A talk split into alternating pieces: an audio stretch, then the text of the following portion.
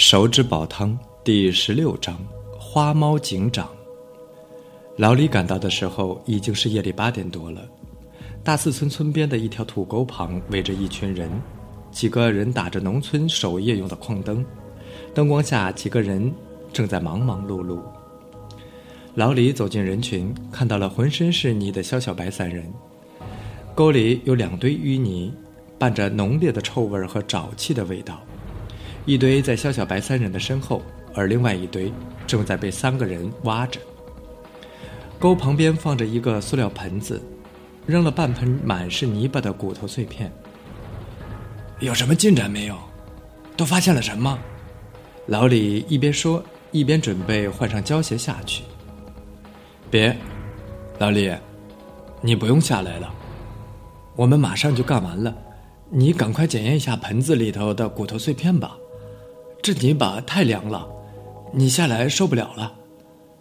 肖小白赶紧制止了老李的动作。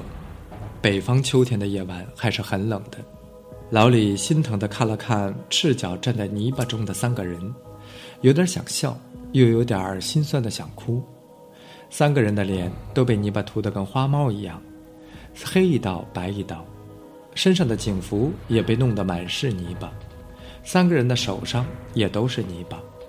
从面前的泥堆里挖起一小块泥巴，仔细地拿在手里摸了半天，有发现就扔在塑料盆里，没有发现就把泥巴扔在身后。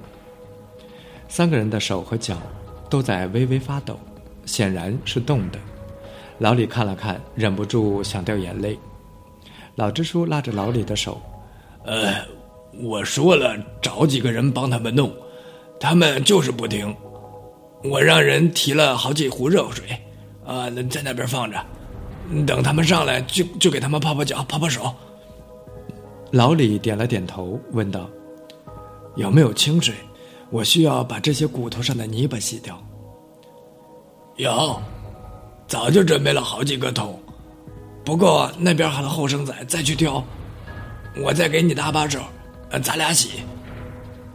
老支书一边说。一边就开始撸袖子，啊，老哥，你的心意我领了，啊，但是按照规定，非办案人员不允许参加证物的收集和整理。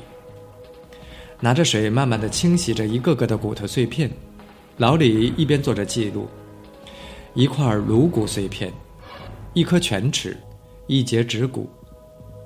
时间不知过了多久，肖小白三个人掏完了泥巴，从沟里爬了上来。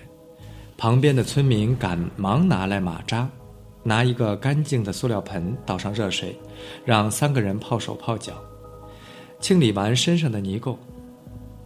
洗过之后，肖小白看到老李还在那里忙碌，跟小朱和小钱使了个眼色。小钱拉过支书：“支书啊，啊，赶紧搞点饭吧，忙到现在还没吃饭，要不咱去你家吃吧。”一走出人群，小钱就拉着支书，四人闪到了田边的地里。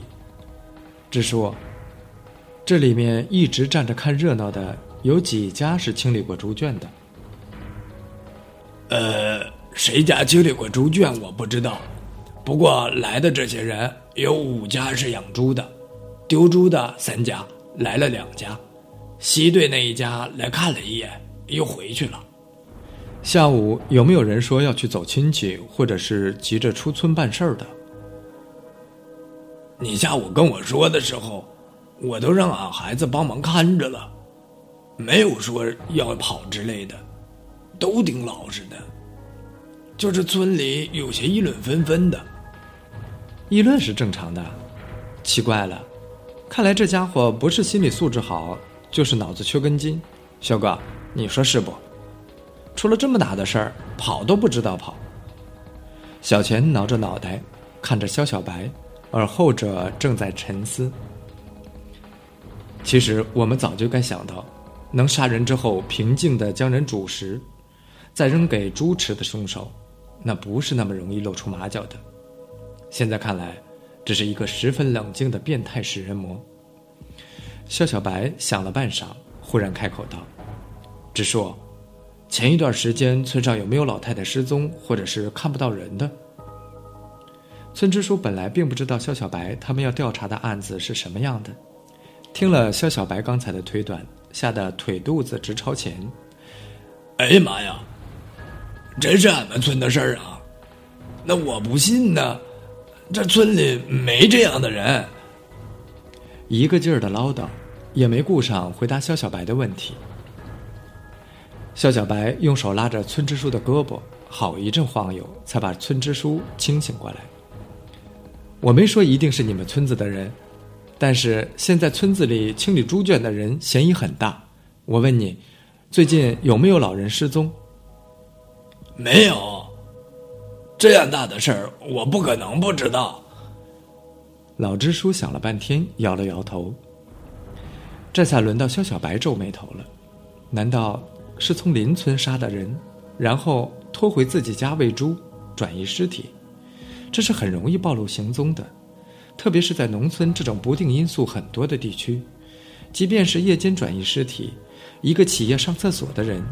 都会让尸体转移暴露，这个凶手到底是如何做到的？在一旁一直没有吭声的小猪忽然插嘴道：“支书，那你最近有没有听说有谁家的老太太出门去女儿家享福？或者说哪家老太太很久没看到了？”我想想啊，哦，对了，我想起来了，有，就下午那两家。老支书说的那两家是住在池塘边的两户人家，两人家在村子里算是比较有钱的人家，因为两人家的境遇很相似，两户人家的男主人都有一个姐姐在南方打工，好像挣了很多钱的样子。也正因为如此，他们才有钱盖新房。前一段时间听说东边的那一家闺女先把老太太接去南方享福了，后来。西边那一家也不甘落后，老太太也走了。不过两家送人的时候都是大清早送的，没人看到。这边去镇上赶大巴车，都是早上三四点钟就要出发了。那这两家人刚才在那里围观的时候，有没有什么特别的反应？肖小白听完支书的描述，拖着下巴开始思索。没啥不对劲呢。就是跟着瞎看，一边看一边议论呗。老支书想了想，没有发现什么不对的地方。听了老支书的话，肖小白一直沉默不语。吃饭的时候也是心事重重。吃过饭，老李那边也忙完了。老李跟肖小白他们打了个招呼，就回去了。法医的检测大多需要仪器，这里边什么都没有。而且老李在这里暂时也没有什么能用得上的地方，就让他先回去了。毕竟年岁也大了，不像小伙子一样能熬夜。老支书收拾了一间堆放杂物的房子，给肖小白三个人睡觉。一个高粱杆结成的铺盖放在地上，上面铺两床被子，又拿来两床来当盖的，一个大床就这样完成了。小猪和小钱一挨着床就睡着了。太困了，忙了一天，再棒的小伙子也扛不住啊。小钱睡得正香，迷迷糊糊之间，感觉有人在摇自己。睁眼一看，是肖小白和小猪。干嘛啊？大半夜的，困死了。嘘，别吭声，赶快穿好衣服起来，咱们去听墙根儿。